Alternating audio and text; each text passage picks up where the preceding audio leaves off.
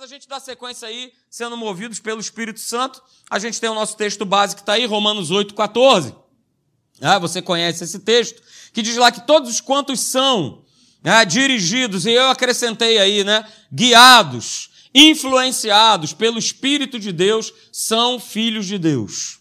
Não adianta achar que é o contrário. Opa, beleza, eu sou filho, então eu sou guiado. Não.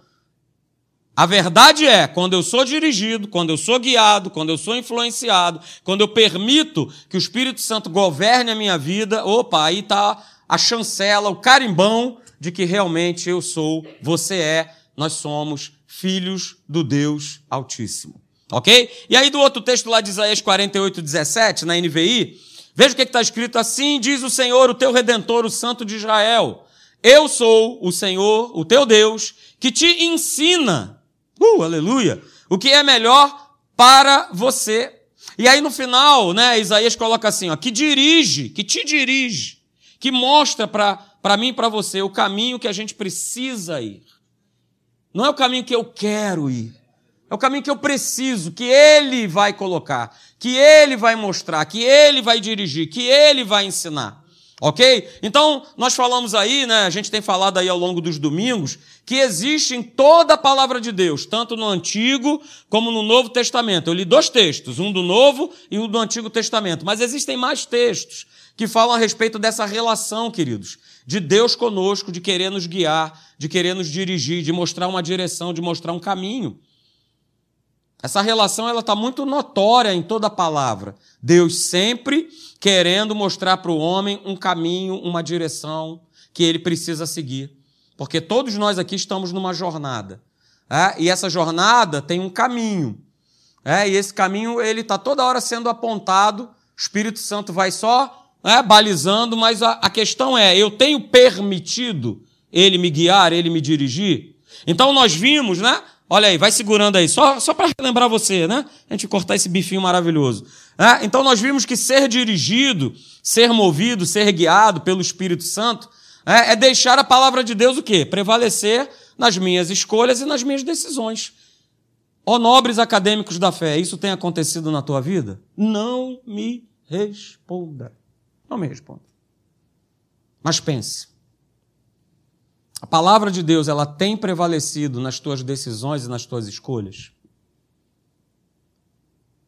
Ela tem crescido na tua vida? Você tem deixado, é, é esse é o termo, né? É o que está aí. Você tem deixado, você tem permitido que essa palavra ela cresça em cima de vontades, em cima de muitas vezes de desejos, que não tem nada a ver com Deus, é um desejo nosso, muitas vezes meramente humano, ou até muitas vezes carnal, e eu tenho permitido essa palavra crescer sobre a minha vida? Pensa aí. Você que está me assistindo em casa também, olha aí, vai, vai meditando nisso aí, vai recebendo, aleluia. E a gente também viu né, que um relacionamento é, poderoso, um relacionamento vibrante, um relacionamento cheio de vida entre o homem e Deus, não vai acontecer, não acontecerá, se não houver o quê? Uma proximidade. É, é o que eu costumo dizer. A gente precisa o quê? Colar chapa com Deus.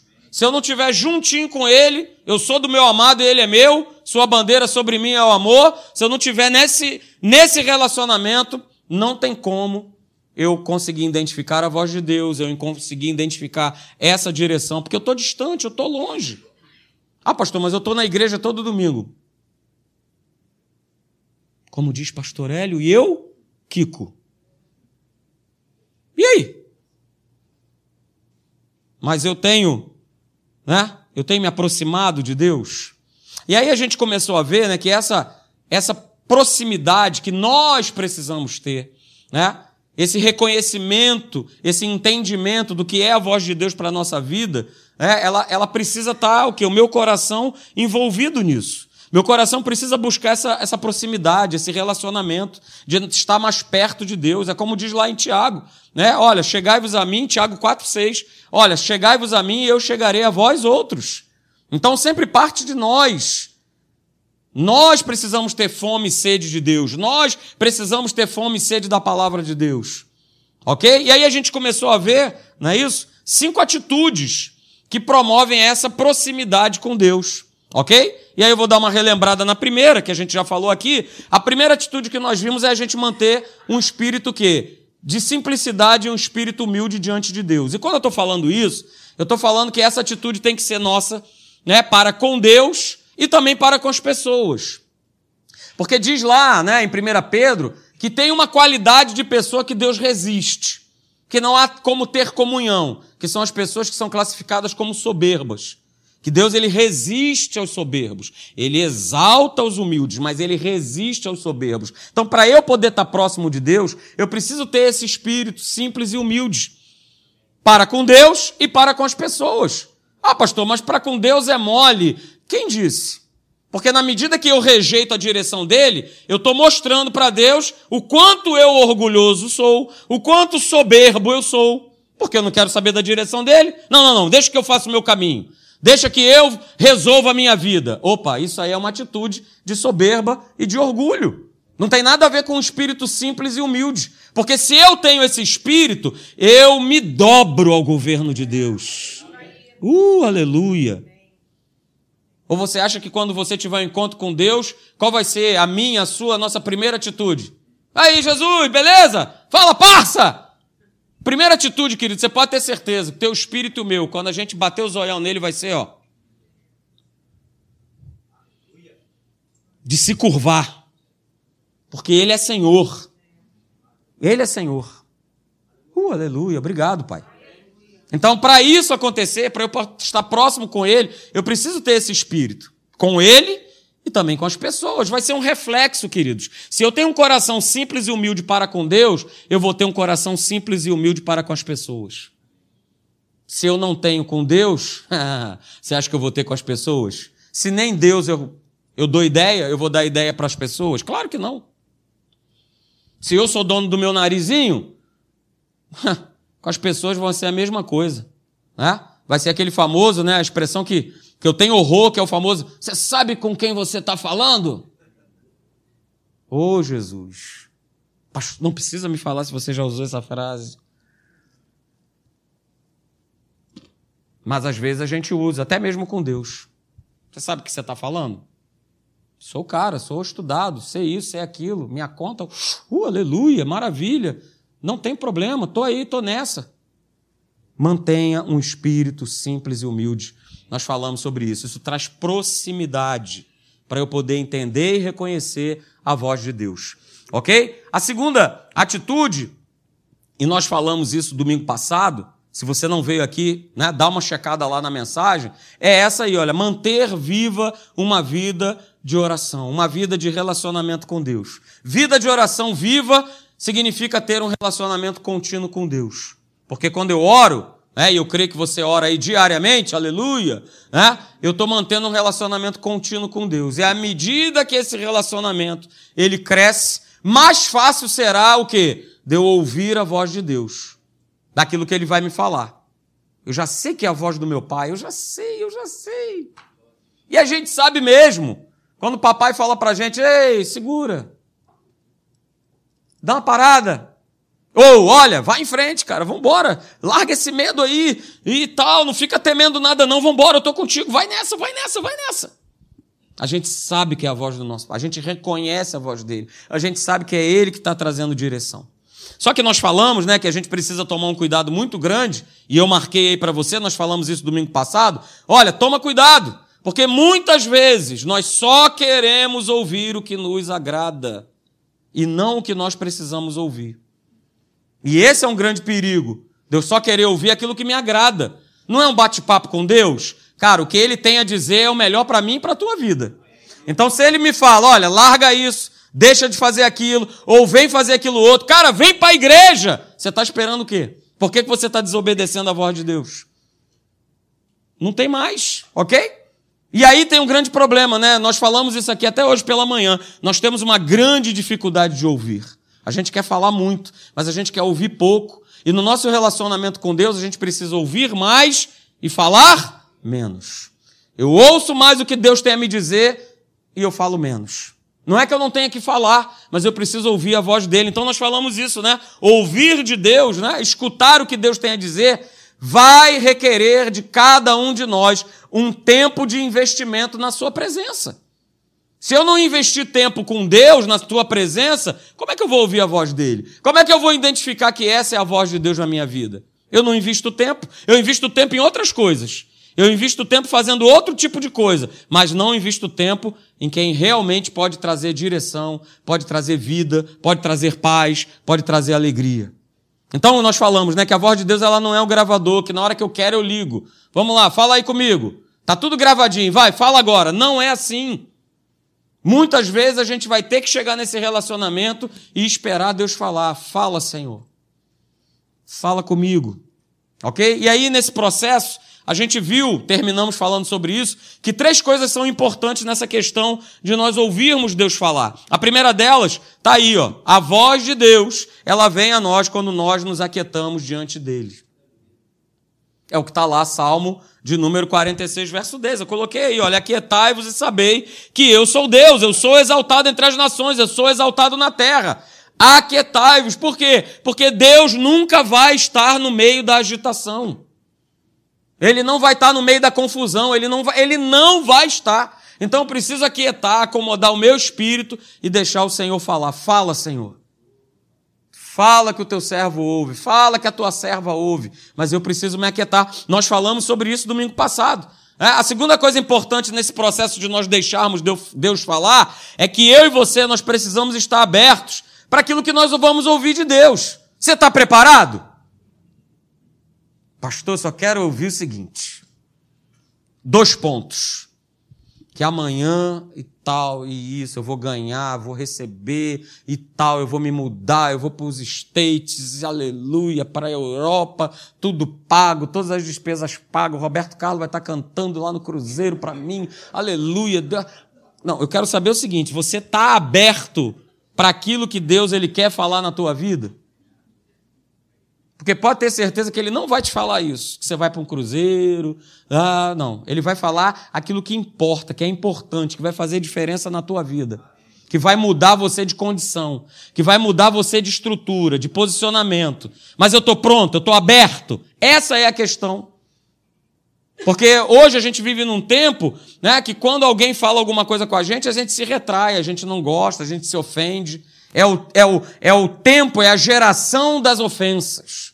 Tudo, tudo se ofende, tudo se. Né? Tudo, tudo. É o tempo dos processos. Está processado, porque falou isso de mim. Porque me chamou de careca. Está processado agora. Processo! Cadê o advogado? Advogado aqui na igreja, cadê? Bora! Tati, advogado, vem, me representa. Vambora. Me chamou de careca agora. É porque. Porque senão vai gerar um trauma na minha vida. É, é me chamou de careca! E é assim que está se vivendo hoje em dia desse jeito. Então não pode chamar ninguém de nada. Não pode chamar de branco, de preto, de amarelo, de azul. Não, é processo, processo, processo, processo, processo, processo, processo. Daqui a pouco vão querer processar Deus. Que ele vai falar alguma coisa que me desagrada. Cadê o anjo aí? Cadê? Anjo! Cadê o anjo do processo? Cadê o anjo do direito? Vamos embora, vamos processar Deus, porque o que Deus falou que eu tenho que largar de fazer, não. Negativo. Esse é o tempo que a gente está vivendo. Eu estou aberto para ouvir o que Deus quer falar para a minha vida? E mais do que estar tá aberto, quando Ele falar, eu vou. Sim, senhor. E aí? Vamos nessa ou não vamos? Pense, não me responda. E por último, né, nós vimos que nessa proximidade com Deus, de ouvir Ele falar, é, o terceiro passo importante é o quanto nós, quanto, quanto Quanto eu tenho ouvido da parte de Deus? Vai determinar o quê? A distância que eu tenho andado com Ele. Se eu ouço pouco, eu vou o quê? Estar longe. Se eu ouço muito, eu vou estar perto. É simples assim, queridos. O quanto eu tenho ouvido da parte de Deus? Quanto eu tenho ouvido? Essa vai estabelecer essa distância. Se eu quero estar andando perto dele, eu preciso ouvir mais. Eu preciso ouvir mais. E ouvir mais e ouvir mais. Não, pastor, só ouço domingo de manhã. Nossa, tá bom demais. Então, beleza. Então, como é que vai ter, como é que tá o teu relacionamento com Deus? Ah, não, só ouço domingo à noite. E como é que está o teu relacionamento com Deus? Essa é a questão. Mas eu gosto desse texto, né? Ah, pastor, também adoro, aleluia, que maravilha, eu vou comer o melhor dessa terra. Ah, vai? Ué, e a primeira parte do verso? O banquete lá, o mesão tá, tá, tá posto para todo mundo? Não. Não, meu querido, tem uma condição. Se quiserdes, se me ouvirdes, aí sim. Aí tem promessa para gente, garantida. Opa, eu quero, pastor, mas não basta só querer, eu preciso ouvir. E no, no momento que eu ouço, fazer aquilo que ele me pede. É isso. Querer a gente quer. Oh, levanta a mão aí, você que está na internet, levanta aí, levanta a mão. Você quer, todo mundo quer. A questão é, e o ouvir? Aquilo que você vai ouvir, você vai receber de boa? Você vai cumprir? Você vai fazer? Essa é a questão. Porque se eu conjugo esses dois verbos, querer e ouvir, Aí beleza. Aí eu posso partir para o terceiro verbo, que é comer, aproveitar o melhor dessa terra. Ok? Só para relembrar os bifinhos maravilhosos de domingo passado. Ok? Hoje a gente vai para a nossa terceira atitude. Para eu poder estar tá próximo de Deus. Para eu reconhecer a voz dele, que é essa aí, segura peão. Olha aí, terceira atitude. Mantenha-se afastado da atração e do pensamento do mundo. Ah, pastor, que é isso? Estou na igreja. Pastor, eu sou crente já tem aí pelo menos. Deixa eu fazer agora aqui as minhas contas, né? Cheguei na igreja com nove anos. Poxa, eu vou falar a minha idade para você, né? Eu tenho 40 anos dentro da igreja. 40 anos dentro da igreja. Pois é. Então já estou livre. Não tenho mais problema. Que maravilha. Tenho 40 anos dentro da igreja pastor, isso aqui eu não vou nem, quero nem mais ouvir, porque está tranquilo. Quem disse? É para cada um de nós manter-se afastado da atração e do pensamento desse mundo. Porque o espírito desse mundo, ele exerce sim um fascínio, uma atração, um domínio sobre a vida do homem. Ok? Só que quando a gente se deixa levar por essa atração, por esse fascínio, o homem ele acaba o quê? Destruindo e ele fica cada vez mais longe e afastado de ouvir a voz de Deus. Olha só o que está escrito, coloquei para você. 1 João capítulo 2, verso 15. E eu vou ler na versão da Bíblia Viva, por isso que eu coloquei ele aí para você acompanhar, porque na tua Bíblia vai estar tá diferente. Presta atenção. Acompanha comigo essa leitura, esse slide, esses dois slides que estão aí de 1 João 2,15. Olha o que está escrito.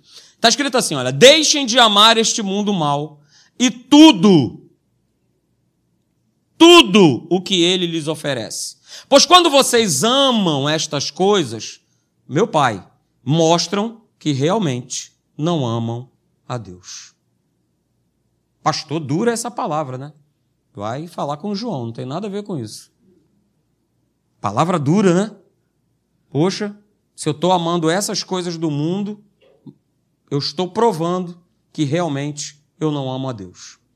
Mas continua, aleluia, verso 16, olha aí. Porque todas estas coisas mundanas, estes maus desejos, a loucura pelo sexo, a ambição de comprar tudo o que atrai vocês e o orgulho que resulta da riqueza e do prestígio, não provém de Deus, e sim do próprio mundo pecaminoso. Então veja, são três coisas, eu grifei Três coisas que falam a respeito de atração, de fascínio. É, a primeira delas está ali, ó, a loucura pelo sexo, a ambição de comprar tudo que atrai, tá? e o orgulho. Mais uma vez a palavrinha orgulho. Ou seja, queridos, olha só, tudo o que o espírito do mundo promove está voltado para a atração da carne. A satisfação que o mundo promove, ela vai ser sempre o quê? Sempre carnal. Sempre vai satisfazer o quê? A nossa carne. Porque o que está escrito nesse texto aqui, loucura por sexo, ambição de comprar tudo que eu vejo na minha frente, orgulho, cobiça, avareza, tudo isso é bom sim para a carne. Porque senão nós não seríamos atraídos. É claro que é bom, senão a gente não seria atraído, mas veja, se eu me deixo, se eu me permito, porque eu estou afastado de Deus, né, deixar essas coisas roubarem o meu coração, me dominarem, Cara, eu vou me afastando de Deus e daqui a pouco eu estou tomando e fazendo as decisões. Apaga a luz aí para mim, Meire. Aleluia. Tudo, pode apagar tudo. Paga geral. Aleluia. Você só está vendo aqui uma luz aqui em cima de mim, certo? A atração desse mundo. Meu casamento tá mal. Tô, tô mal. E aí eu. Olha, desinibida de Madureira. Mas vamos. Vamos teclar aqui, vamos teclar, vamos, vamos bater aqui um papo inocente, inocente, papo inocente. É papo inocente, né? Já bota aquela fotona, né, com aqueles cabelos longos. É tudo enganation, né? É assim que é o inferno, é tudo uma enganação só. Aí bota aquele cabelo e tal e comenta. Não, porque eu sou casado, eu tenho 35 anos, mas minha esposa não me compreende. Por que está assim no escurinho? Porque assim, é na calada da noite, né? Espera todo mundo dormir e vamos embora aqui. Isso vale para a mulherada também, tá? Fica lá. Ah, meu marido, o que, que é isso? Não. Tem isso? O que, que é isso? Não. Puxa vida, meu marido não me compreende, meu marido não é carinhoso, meu marido. Ah, rapaz, aí o cara do outro lado lá, ele é cheio de amor para dar, cheio de carinho para dar. Já fui atraído. Aí vocês estão rindo, né? E aí a gente conhece, por exemplo, a gente conhece uma pessoa que largou três filhos, largou o marido e foi embora com cabra lá para Portugal. Ó, fui. Sende aí, Meire, por favor. Fui, fui embora. Fui embora, larguei família, larguei filho, larguei marido, fui embora, me mandei para Portugal. Começou assim.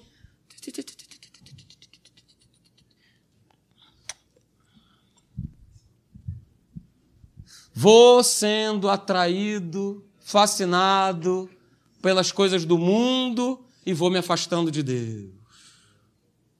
Cozinhado na frigideira do inferno. Ê, maravilha. E quando fui ver, já estou fora. Já fui. Cara, eu estou dando só um exemplo. A gente pode pegar outras fascinações e outros domínios que esse mundo exerce sobre a vida do homem. Tem gente que é fascinado por trabalho. Hum. Isso tem te afastado de Deus? Hum. Tem gente que é fascinado pela família. Isso tem te afastado de Deus? Hum. Porque o mundo vive nesses parâmetros. É minha família, é meu negócio, é meu trabalho, é a internet. Cara, o que, que tem te atraído? O que, que tem te fascinado? Hum? Vamos lá, abra comigo em Romanos, capítulo de número 8, do verso 5 ao 8.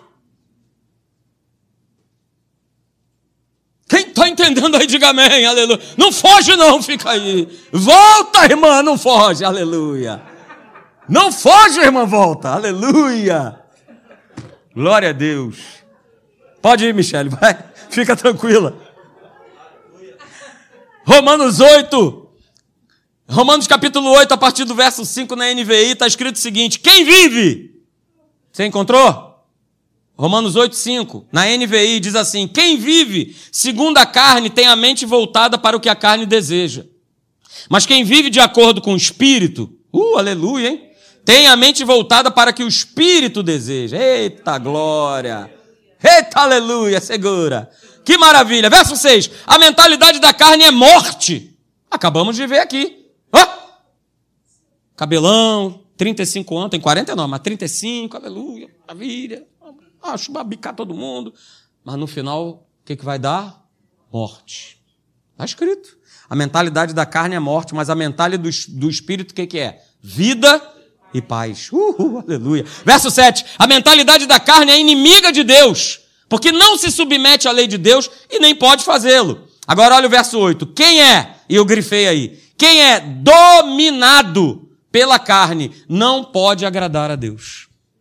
Opa! Para para pensar comigo. A gente sabe que sem fé é impossível agradar a Deus, mas existe uma outra coisa que não agrada a Deus. Quem é dominado pela carne não pode agradar a Deus. Então, sem fé eu não agrado a Deus. Se eu não exercer fé, e também se eu for dominado o quê? Pela minha carne, eu não vou agradar a Deus. Por que, eu não vou agradar a Deus? Porque eu vou ficando, ó, eu vou ficando longe. Eu vou ficando distante. E só com o espírito forte, deixando as atrações, as distrações desse mundo, que eu vou me manter firme. Cada um de nós aqui vai se manter firme. Porque olha só, cara, vontade de desistir dá. Cada um de nós aqui, de uma série de coisas. De desistir do trabalho, desistir do casamento, desistir da igreja, desistir de Deus. Cara, mas nós não somos daqueles que retrocedem para a perdição. E eu vou me manter firme se eu estiver abraçado, próximo de Deus. Jesus também ele fez uma referência a respeito da atração que o mundo né, ele exerce. Ele falou isso lá na parábola do semeador. Está lá em Marcos capítulo 4, 18 e 19, eu vou ler para você. Ele fala sobre essa atração. Ele fala sobre esse fascínio. Marcos 4, 18 diz assim: Olha, os outros, os semeados entre os espinhos, são aqueles que ouvem a palavra. É o nosso caso. Nós estamos fazendo isso aqui. Mas veja, nós não estamos imunes. Você que está me acompanhando pela internet, você não está imune. Nós não estamos imunes. O mundo, ele exerce um fascínio, ele exerce uma atração. No verso 19 diz: Mas os cuidados do mundo, a fascinação da riqueza e as demais ambições, concorrendo, sufocam a palavra, ficando ela infrutífera. Então, se a atração que o mundo exerce, ela dominar a nossa vida, queridos, automaticamente eu vou estar afastado da palavra de Deus. Se o mundo me domina, se o mundo me governa, eu vou me afastando de Deus, eu vou deixando Deus de lado. A Bíblia mostra um exemplo que está lá em 2 Timóteo. Abra lá para você ver. 2 Timóteo capítulo 4, verso 10. Ela nos dá um exemplo de, de alguém que caminhava com Deus, que ajudava o apóstolo Paulo nessa caminhada, nessa jornada. Mas a palavra mostra né, que os fascínios, as atrações, as coisas do mundo tiraram esse camarada do caminho. 2 Timóteo 4, verso 10, olha só o que está escrito. Está escrito assim: olha, porque Demas, tendo amado o presente século, me abandonou e se foi para Tessalônica. Não é isso que está escrito aí? 2 Timóteo 4, 10? Demas, tendo amado o presente século, me abandonou. Ou seja, a gente poderia ler assim: olha, Demas, ele foi atraído pelas coisas desse mundo. E porque ele foi atraído, ele abandonou a Paulo. Então veja, queridos, a possibilidade de isso acontecer nos dias de hoje é real para cada um de nós. Aquele que está de pé, cuide-se. A minha responsabilidade é ser o mensageiro dessa palavra para você viver por ela, mas a responsabilidade de se cuidar é sua. É sua, não transfira para mim.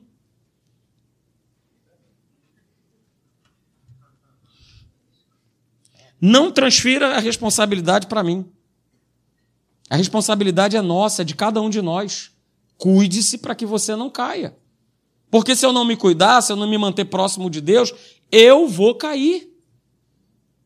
Ah, mas você é pastor. E daí? Pastor, supremo apóstolo, vice-rei, vice-deus. Se eu não tomar cuidado, se eu não estiver próximo de Deus, se eu não estiver pagando esse preço, se eu não tiver nessa jornada de fé em fé, de glória em glória, de vitória em vitória, cara, as coisas, as coisas pegam. Pegou Demas. Olha só, por que será que esse cara já tinha esse nome, né, rapaz? Né? Mas tudo bem, deixa para lá, isso é só uma, isso é só um detalhe. Se a gente for ver, se a gente for dar uma estudada, a gente vai ver que Demas ele andava com Paulo. Quando Paulo ele está ele está preso né, pela primeira vez e ele escreve a sua primeira carta para os Colossenses, ele fala de Demas, mas ele fala não desse jeito. Ele fala que ele era um cooperador, que ele era um amigo, que ele estava ali, ó, uh, na labuta, colador, ele chama ele de um colaborador pessoal. Só que quando ele fala sobre esse texto aí, que nós limos aí em 2 Tessalonicenses, 2 Tessalonicenses, não, 2 Timóteo, né? 2 Timóteo 4 e 10, ele escreve quando ele está preso pela segunda vez. Nesse período aí, entre ele afirmar que ele era um colaborador pessoal e ele pegar e falar que ele foi atraído, seduzido pelo presente século, se passaram mais ou menos cerca de sete, oito anos. Então, durante sete, oito anos, Demas estava ali, próximo de Deus, estava colando chapa com ele, beleza. Mas veja, Demas, ele deixou ser vencido, ele deixou ser dominado pela atração, pelo fascínio das coisas do mundo. Então, queridos, eu coloquei essa frase aí. Aliás, volta a ler. Mais uma. Pronto. Olha aí, eu coloquei essa frase aí. Olha, veja, se nós temos, se temos mais prazer e alegria com as coisas do mundo do que com as coisas de Deus, estamos sendo cozinhados pelo inferno e totalmente afastados de Deus. Guarda isso nessa noite. E para com essa história. Não, mas eu sou da Academia da Fé. Não, mas eu conheço o pastor Hélio. E aí? É só lembrar a turma lá. Opa! Eu conheço quem é Paulo. Conheço. É, conheço. Eu conheço a turma aí. É, mas o demônio falou, cara, eu conheço Paulo, eu conheço Jesus, mas vocês não conhecem ninguém. Então, ripa, ripa em vocês. E é tudo que a gente não precisa ter, nem precisar passar.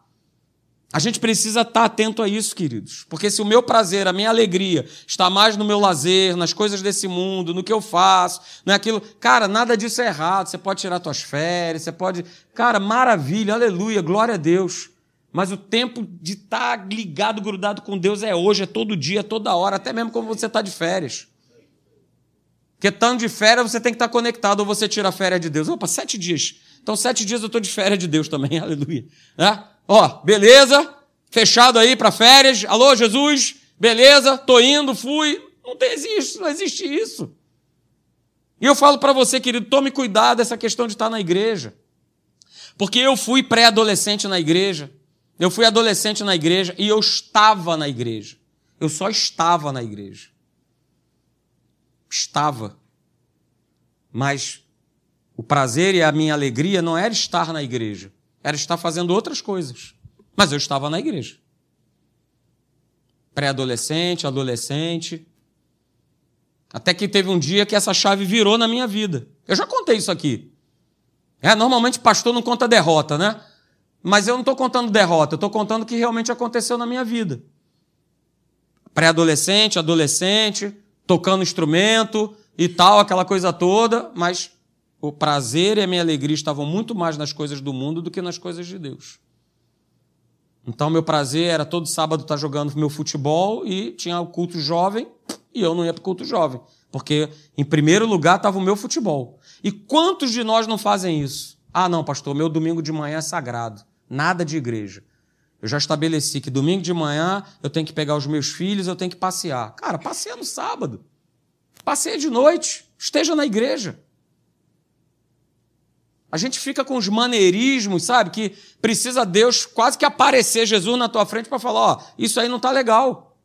E às vezes, mesmo aparecendo, o cara ainda debate: não, mas é o meu jeitão, mas é o meu jeito, é desse jeito. É, eu já aprendi, é dessa forma. Um momento, uma chave virou na minha vida. Não foi porque eu passei por alguma situação, por um perigo extremo de morte. Não, é porque Deus estava falando. Estava falando. Estava usando um amigo meu. Cara, vem para a igreja. Vamos estar tá lá na igreja. Ele já sabia, quando eu estava na igreja, ele já olhava assim, me via na igreja, ele falava assim: não precisa nem ir lá fora, tá chovendo, né? É, porque quando chovia não tinha futebol. Aí eu estava na igreja. E quantos fazem isso? Ah, hoje está chovendo, eu não vou para a igreja. Não, hoje está calor, não vou para a igreja. Hoje não sei o que, está para a igreja. E as coisas desse mundo elas vão fazendo mais sentido e são mais importantes para mim do que, do que Deus. Estou falando para você de algo que eu vivi. Minha história poderia ter tido um outro rumo se eu continuasse nessa. Porque ia arrumar para um lado esquisito, um lado estranho. Porque essa turma que eu jogava futebol enveredou para tudo que é caminho, menos para o caminho de Deus. Então a gente precisa pensar, a gente precisa estar atento. Veja, para a gente terminar, Colossenses, capítulo de número 3, abra comigo. Eu vou ler na versão da NVI. Colossenses 3, de 1 a 3. Paulo aqui ele fala algo para cada um de nós. Qual tem que ser a minha atenção? Qual deve ser o meu foco? Aonde tem que estar centrado o meu pensamento? Colossenses 3, a partir do verso 1, diz assim: Portanto, já que vocês ressuscitaram com Cristo, procurem as coisas que são do alto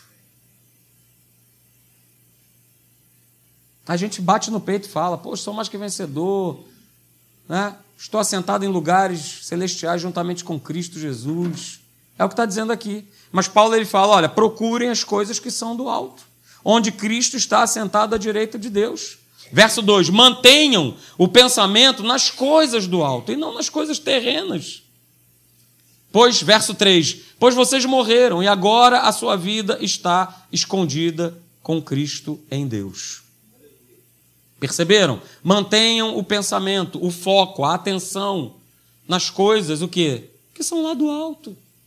A gente está vivendo um tempo que a gente precisa estar tá tempo inteiro conectado, chapa com chapa com Deus. Senão nós não vamos suportar. Em 2 Timóteo capítulo 3 é muito claro. Olha, sabe, porém, isso, Timóteo, nos últimos tempos, aí vem dando lá a lista, os homens serão desafeiçoados, implacáveis, desobedientes, rebeldes, jactanciosos. Ele vem trazendo uma lista de, de coisas que a gente já tem visto atualmente, de que o mundo vive, que as pessoas vivem. Isso vai, queridos, piorar. Então, se o meu pensamento não estiver focado em Deus, de eu estar próximo a Ele, como é que eu vou conseguir passar os meus dias, viver os meus dias num mundo que vai ser só treva? Fala aí para mim. Então veja, queridos, essa é a grande moral. Né? Da mesma forma que os meus pensamentos corretos, que estão em linha com a palavra, eles nos aproximam de Deus, os meus pensamentos errados do mundo vão me afastar de Deus. Então, qual é o pensamento que tem ocupado a minha mente? O que, que tem ocupado a minha mente? O que, que tem feito sentido para a minha mente? Porque o inferno está aí mesmo para te sugestionar, para falar uma série de coisas, para que você venha tomar atitudes, tomar decisões, fazer escolhas baseado naquilo que você sente, mas começa através de um pensamento. Quantos jovens, quantos adolescentes têm tirado as suas vidas? Está aí a minha esposa, que é diretora de escola e não me deixa mentir. É uma série de tentativas de suicídio, um após o outro. De adolescentes. Por quê? Porque um pensamento foi fazendo sentido, o outro fez sentido, mas é pensamento do inferno. Então eu estou falando para a igreja que esse tipo de pensamento não te afaste de Deus, que esse pensamento que é mundano, que é carnal, não venha te afastar de Deus. Porque vai te afastar de Deus, daqui a pouco vai te afastar das pessoas, e daqui a pouco você está vivendo na morte. E aí, muitas vezes, para reconstruir tudo isso, pode ser tarde demais, ou talvez você não tenha nem tempo.